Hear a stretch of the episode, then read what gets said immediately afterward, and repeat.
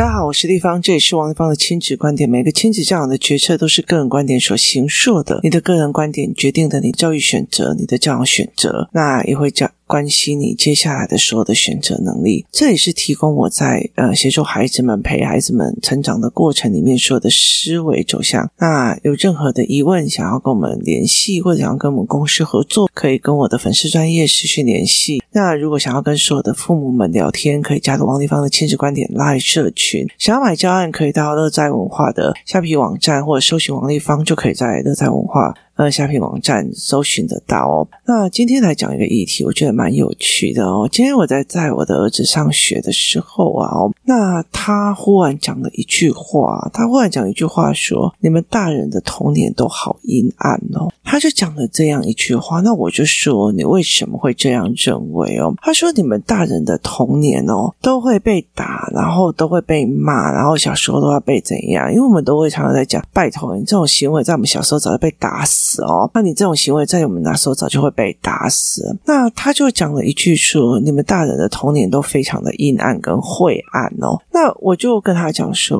呃，孩子不能这样子再讲哦。对，没有错，我的爸爸会小时候在我的小的时候会打我，只要我做错事他会打我，但是他并不是非可控的家暴。所谓的非可控的家暴，就是你活在了一个所谓的。”紧张的地方，你不知道哪时候他会忽然爆炸。你的意思就是说，你不知道你回家的时候，你爸爸是不是忽然发酒疯啊，或者是忽然发精神病这样子，然后俩公，然后快骂，然后你会不会知道你妈妈会不会忽然就开始就是睡饱醒来就开始骂人这样子哦？所以在很大的一个概念里面是，是你大概都会知道。例如说，我今天功课做差了，我今天作业做差了，我今天考试没及格了，然后都已经呃。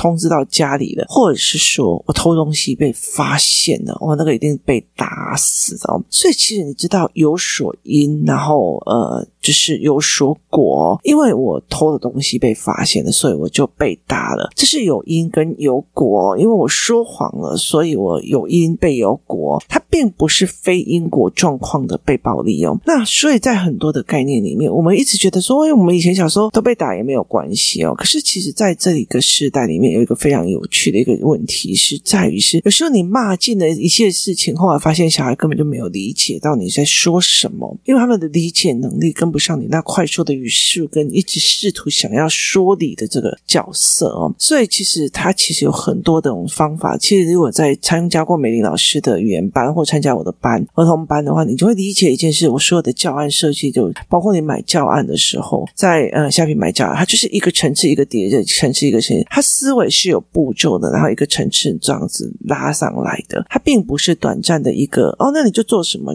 就好了哦，它没有是这样子的一个。议题哦，然后我的儿子就讲了这件事情，我就跟他讲说，对，我告诉你，可是我也没有活得很不好。我说，我觉得我没有活得很不好，是在于是说我爸爸会骂人这件事情，我熬过来了，所以对我来讲，我没有觉得这件事情对我还是有伤。人哦，在很多的概念里面，是因为你没有处理到，所以你会有伤。例如说呢，我今天被排挤了，可是我一直在那个环境里面，我出不来了，我还是有伤，所以我一谈到那一件事情，我就会有伤。那我也被排挤过啊，他也被排挤过啊，我觉得在。场的所有的人都被排挤过，那为什么有些人出得来，有些人出不来？所以当很多人在讲说，你们怎么可以排挤人，你们可以霸凌人，你们怎么怎么样？可是，在这个状况里面，是为什么有些人就在？在我觉得，如果是听 podcast，你自己想想看，身边的人哪一个没有被排挤过？都有嘛？它是一个社会上普遍的状况嘛。今天我王丽芳在讲教养，那我在讲教养的时候，我就绝对不会去跟那些所谓的“哎，你那个多啊，是小孩自己会长大的那群人在一起嘛。”那你所以说我排挤嘛？可以啊，你有点意思吗？那我也不会去理那些啊，你就这样管我的小孩，我就是不会嘛，我就是不会嘛。我都已经为了我自己的小孩，把自己搞成女强人，你那你在我前面白莲花，那我当然是不会想这件事情。所以在这整个概念里面，我现在是什么样的状况？你现在是怎么样？我们各自用什么样的状况在生活着？这是一个非常重要的议题跟思维哦。所以我在这整个状况，我们在思维什么，在聊什么，这件事情也都非常非常的重要。所以后来我就跟我儿子讲说，其实很多的一件事情是在于是这世界上无关一件事情，就是有没有伤，我多的黑暗。黑暗不黑暗，只在于你。每一个人都会有黑暗面过，我会有黑暗面，你也会有黑暗面。我会有一些黑历史，你也会有一些黑历史。重点是我们走不走得出来嘛？你永远都活在那个当下，你当然是走不出来的。那后来，其实我在接受完我儿子之后，我后来就在想一件事情，很重要一件事情是在于是说，你如果一直在讲啊，我的成绩就是差了，我就成绩就是，可是你没有想要走出来，你在等别人来同理你的成绩差，那你一辈子都走不出来。我的脾气就是不好，哎，没关系，你的是雅斯特质，你的是什么特质？那你一辈子就走不出来，因为你你没有想要处理这一块嘛，所以他就是一辈子就走不，问题只会更大，不会更小。所以在这整个概念里面，它其实是一个非常重要的一个逻辑。如果你觉得我就是个雅思，我就是怎样，所以你就没有去处理你的情绪的问题，或没有去处理你的认知的问题，他就永远就出不来。那其实我在这件事情之后，呃，我在我的孩子去上上学之后，那你知道吗？所有的呃，脸书的贴文啊，都必须要搭配的一张照片。所以我就趁今天天气比较好的时候，我就出去外面呢，就是阳光普照的时候，就拿一些娃娃出去外面拍照。那我在拍照的整个过程里面，我就一直在想一件事情，我在说的这件事情。那刚刚好，我就听到新闻了。其实这阵子已经听到非常多的大学生跳楼自杀，包括辅大，包括南科大。那那我就会一直在想说，其实有很多人在讲说，现在年轻人怎么这么不精哦？就是一天到晚就在自杀、跳楼什么的。对。那他有一些状况，就是讲现在小孩的呃忧郁症的比例非常的大，所有的事情的比例非常大。那很多人就在探究这个原因哦。那我后来在想一件事情，就是我儿子在跟我讲这件事情，跟我的思维的模式。那我就在想一件事情哦，有没有想过，我们像我的儿子一样，过度放大我们童年的伤，觉得我们童年的伤很大很大条，非常的大条，所以我们过度放大我们童年的伤，我们过度放大我们童年的伤痛。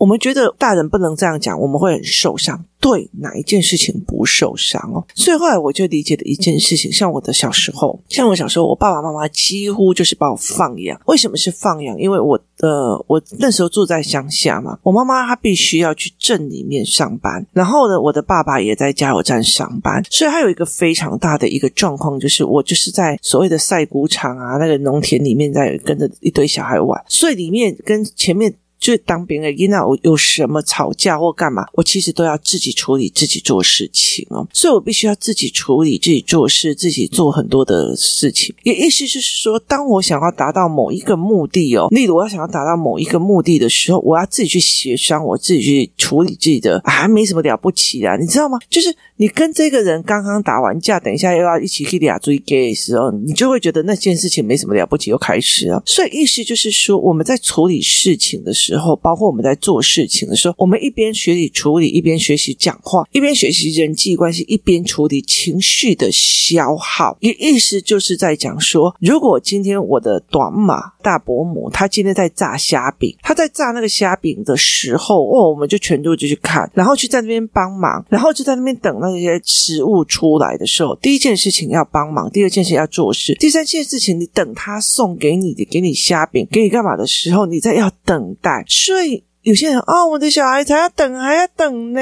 小孩等的都不耐烦了。小孩子吃个饭，小孩子吃个饭。等上菜不耐烦，你都要丢手机。那你告诉我，他以后等什么会耐烦？可是，在我们小时候，他其实是在生活中磨出来的，在生活中磨出来哈。那你今天如果说我今天从小到大，我就需要帮忙，就是做家事，因为我妈妈会去上班，你要去 Q 彩电去冲下，然后或者在我的。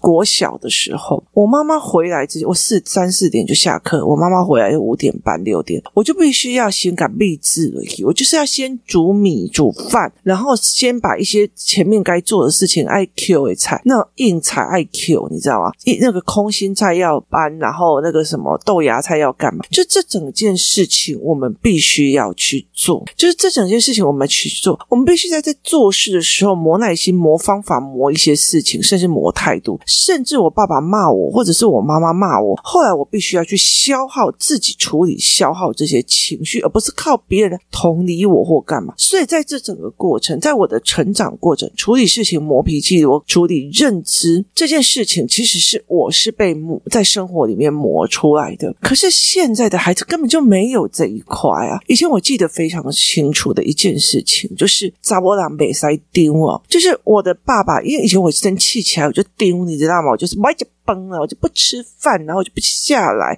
我就是住三楼的房间嘛，所以我就不下来了。后来其实我爸就完全不理我。后来有一次，他就跟我讲了一句话，他说：“王一凡，我告诉你哦，如果你在职场上这样盯我，没有人会理你的。所以你必须要去把这件事情，要么吞下去，要么就是把它解释好。所以其实你在看我的所有的教案，我都在解释，这是求不得，这是我的预期落空。那。大人有没有预期落空？大人也有预期落空，所以我也在处理我的预期落空。所以这种东西，我要不要在每一次说哦，我预期我爸爸会从国外帮我买什么东西回来，就买了一坨拉库药，这是预期落空。我怎么去消耗我的预期落空？我爸会来哄我吗？不会来哄我。好。我在慢慢的调节这一块，所以我有自我调节的功能，不是靠别人同理，不是靠别人不跟我讲，不是靠别人不给我怎么样。所以在这整个过程里面，我会有去消耗这一块的能力。可是，在这个时代，不是你的老师怎么可以对我儿子讲这种话？你的小孩怎么可以跟我讲这种话？你怎么可以不理我的小孩？你怎么怎么可以不理我？他说：“你了解意思吗？”第一个，我们既没有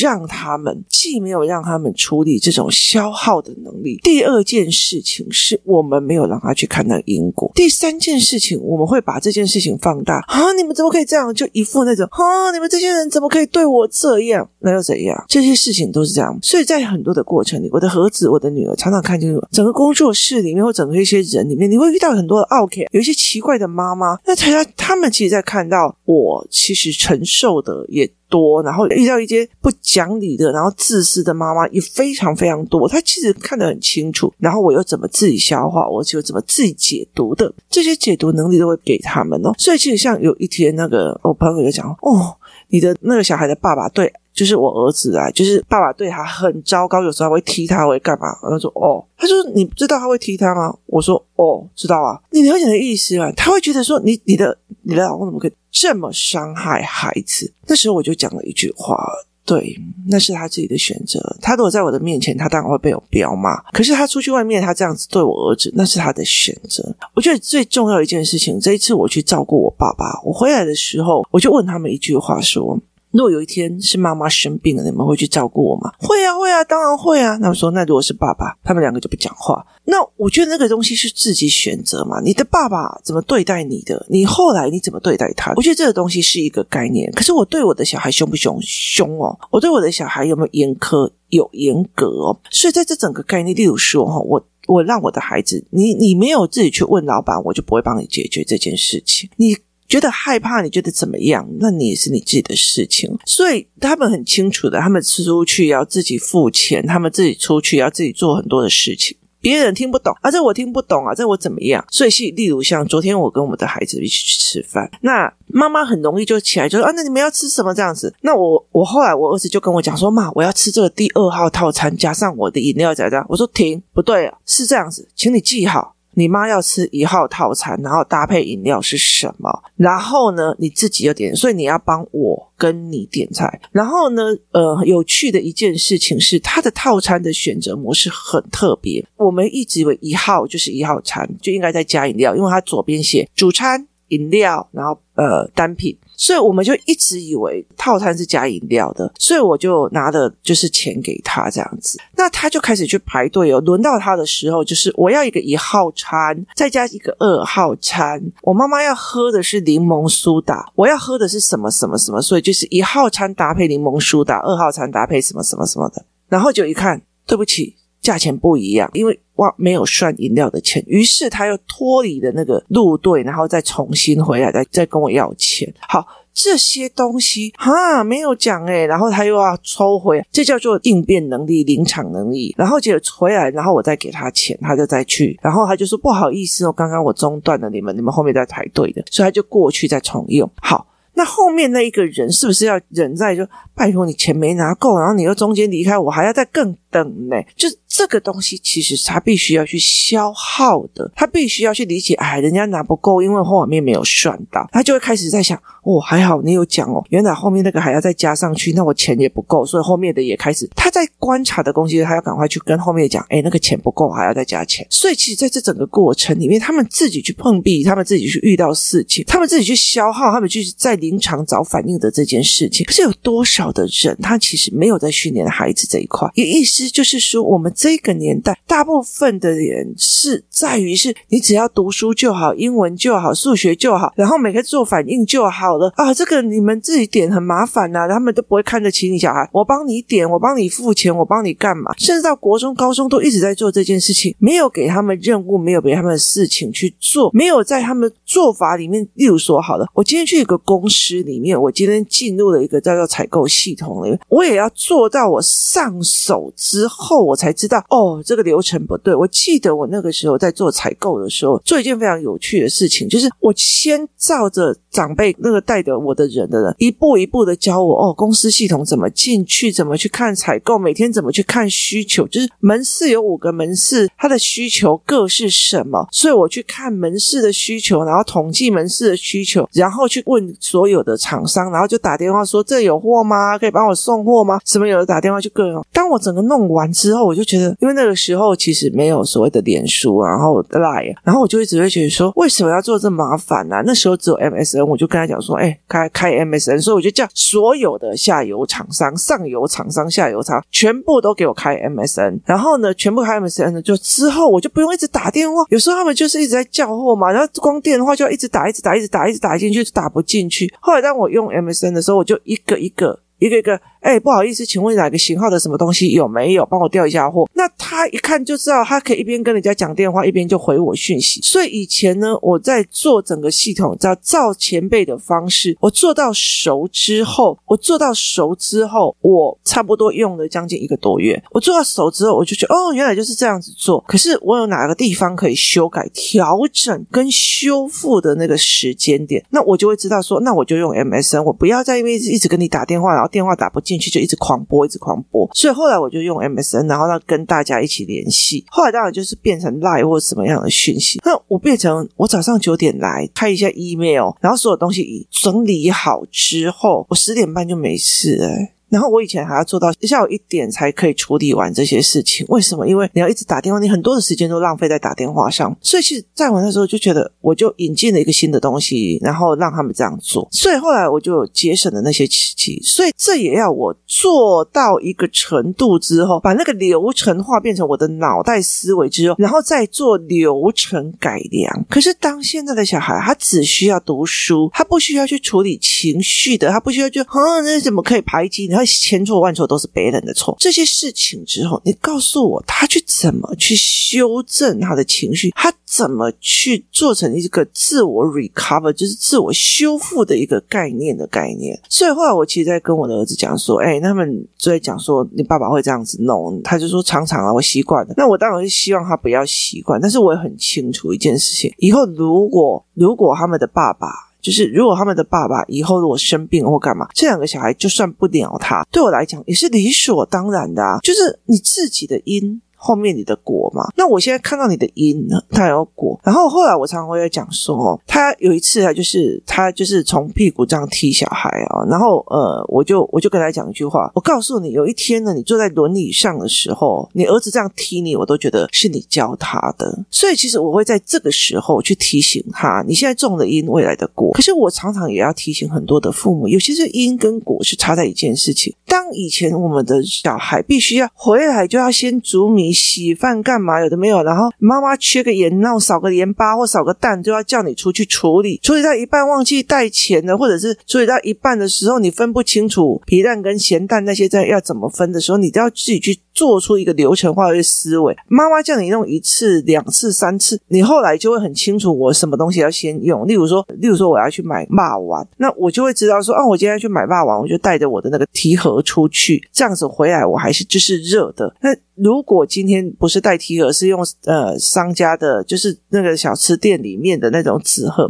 我可能下雨天气冷的回来的时候，我汤又是冷的了。所以其实，在两次之后，你就觉得哦，那我这一次要去买那个，我就先把提盒，就是保温的罐子带走。好，这是。行为去处理之后做出来的修正。现在的小孩子，老师讲一句话，他也觉得他心里不舒服，那个也心里不舒服，这个也心里不舒服。可是事实上呢，老师为什么这样子讲？背后动机是什么？他还有什么其他的方式可以做？我常常跟很多的妈妈在讲，同样一件事情，如果是你站在老师的立场，你还有什么其他的方式，可以在二十七个人之下做出更好的选择？今天如果说老师应该要同。同理，我儿子啊，我儿子就是难过了，我儿子就是怎样。好，那你告诉我，所以老师必须丢下二十六个人，专门安慰你儿子，是这样的吗？我觉得这个东西会让孩子看懂全面化吗？在整个教室经历，你今天去学校，你要叫他去做团体生活，你很大的一件事情不是团体生活把他丢到团体，而是去在团体里面用团体的视角在看事情，用团。体的视角在看事情，我像工作室里面有有几个小孩，常常会被我。刁啊？为什么呢？因为在他们家，他们是独生子，然后我就有一个独生女哦。每次我们要讲，我们今天回去的时候吃自助餐，因为大部分都在同一个学校嘛。那我们回来的时候，就只要一个人或两个人去带就好，像我一个人就可以带五六个。为什么？因为其实他们都会跟我聊，所以他会跟在我旁边。那我就会说，那我们今天回去吃自助餐哦。然后他就说，我不要，我不想吃自助餐。然后其他人都说好嘛。那我就跟他讲说，不好意思哦。没有哦，全部的人都要去吃自助餐，自己选自己要吃的。如果你不要，不好意思，只有地方一个大人，所以你必须要自己想办法。没有大人会陪你去吃任何其他的东西。为什么全部的人都要配合你？现在大局是本人一打七或本人一打五这样子，那他就会站在那个自助餐门口先盯一下，这样。那你知道自助餐窗明几亮，加上食物看起来就是有加颜色的感觉，他就过没没多久就就进来那问题在哪里？问题在于是因为他是独生子、独生女，所以所有的人你知道吗？大家在忙，我在忙，爸爸也在忙。每次要吃什么的时候，都是这样。哎，那妹妹你要吃什么？弟弟你要吃什么？好，所以哦，我要吃水饺，那全家就买水饺。为什么？因为我懒得决策嘛，爸爸也懒得决策，他要去听女儿的，搞到这个女儿就觉得全世界都要听她的。好，所以我那时候就跟他讲说，没有。我们要去吃自助餐，或者是我今天回来的时候，我就说我今天要走路回工作室。他们说不要哦，我要坐车呢。我就说不行，因为坐车那个。那个地方就是另外一个妈妈在训练一个小孩，你告诉我要怎么做。你既然跟大家做都会做，那你告诉我要怎么做？还要训练那个小孩，不能我们去了以后他就跟着我们，那这小孩就没有训练到。我说没有，我要用走的回工作室。哼哼，那我不要，我就说不好意思，我没有办法单独带你，你要么就配合大家一起走。那为什么呢？因为他在家里面就只有他一个小女生，所以他一嗨，全家人就要配合他。可在这世界上可以这样子吗？那后来其实我觉得他妈妈也蛮认同。的，所以他才会知道说没关系，你刁他没关系，他没有办法去，因为你永远都是一个妈妈跟爸爸，还有跟一个小孩啦一起，所以你不觉得这件事情是有任何问题？当他在群体里面，全部的人都决定了要去吃这家之后，他站在门口，不要啊，不想吃，不想吃也要吃，就是在所有配合全部的人的范围里面去做你自己可以的选择，意思就是在于是说在。你或许你不喜欢这个选项，可是问题在于是，好，例如说好了，我王一芳不吃牛羊。我不吃牛肉，我也不吃羊肉，可是我会跟他们去牛排馆。为什么？我配合大家一起去，但是我吃猪排餐。为什么？因为我想跟大家一起吃饭。我在配合大家的全局思维中，选择我可以接受的这个选项。所以，其实很大的一个原因是在这里的消，不管不管，我不吃牛，你们全部还要去牛排馆，这是怎样？所以在很多的概念里面。在孩子的我们这一个年代里面，只要他读书就好，说一下也不行，那也不行，这个也不行。我没有说你要去羞辱孩子，可是问题在于是你有没有带领孩子去看盘面的整盘的思维模式？如果没有的话，你只是在教他，这全世界一个人都不可以给他任何一点点的坏脸色，要不然这世界就是对不起他。当一个孩子觉得全世界都对不起我的时候，你告诉我，把夹杂的。这种幻想活下去的孩子有好的人生吗？这个我觉得才是真的需要思考的一件事情。我的人生，我的童年没有很黑暗，为什么？因为不管遇到什么事情，我过关了，走出来就不会活在永远的黑暗中。不走出来，走到哪里都是黑暗。今天谢谢大家收听，我们明天见。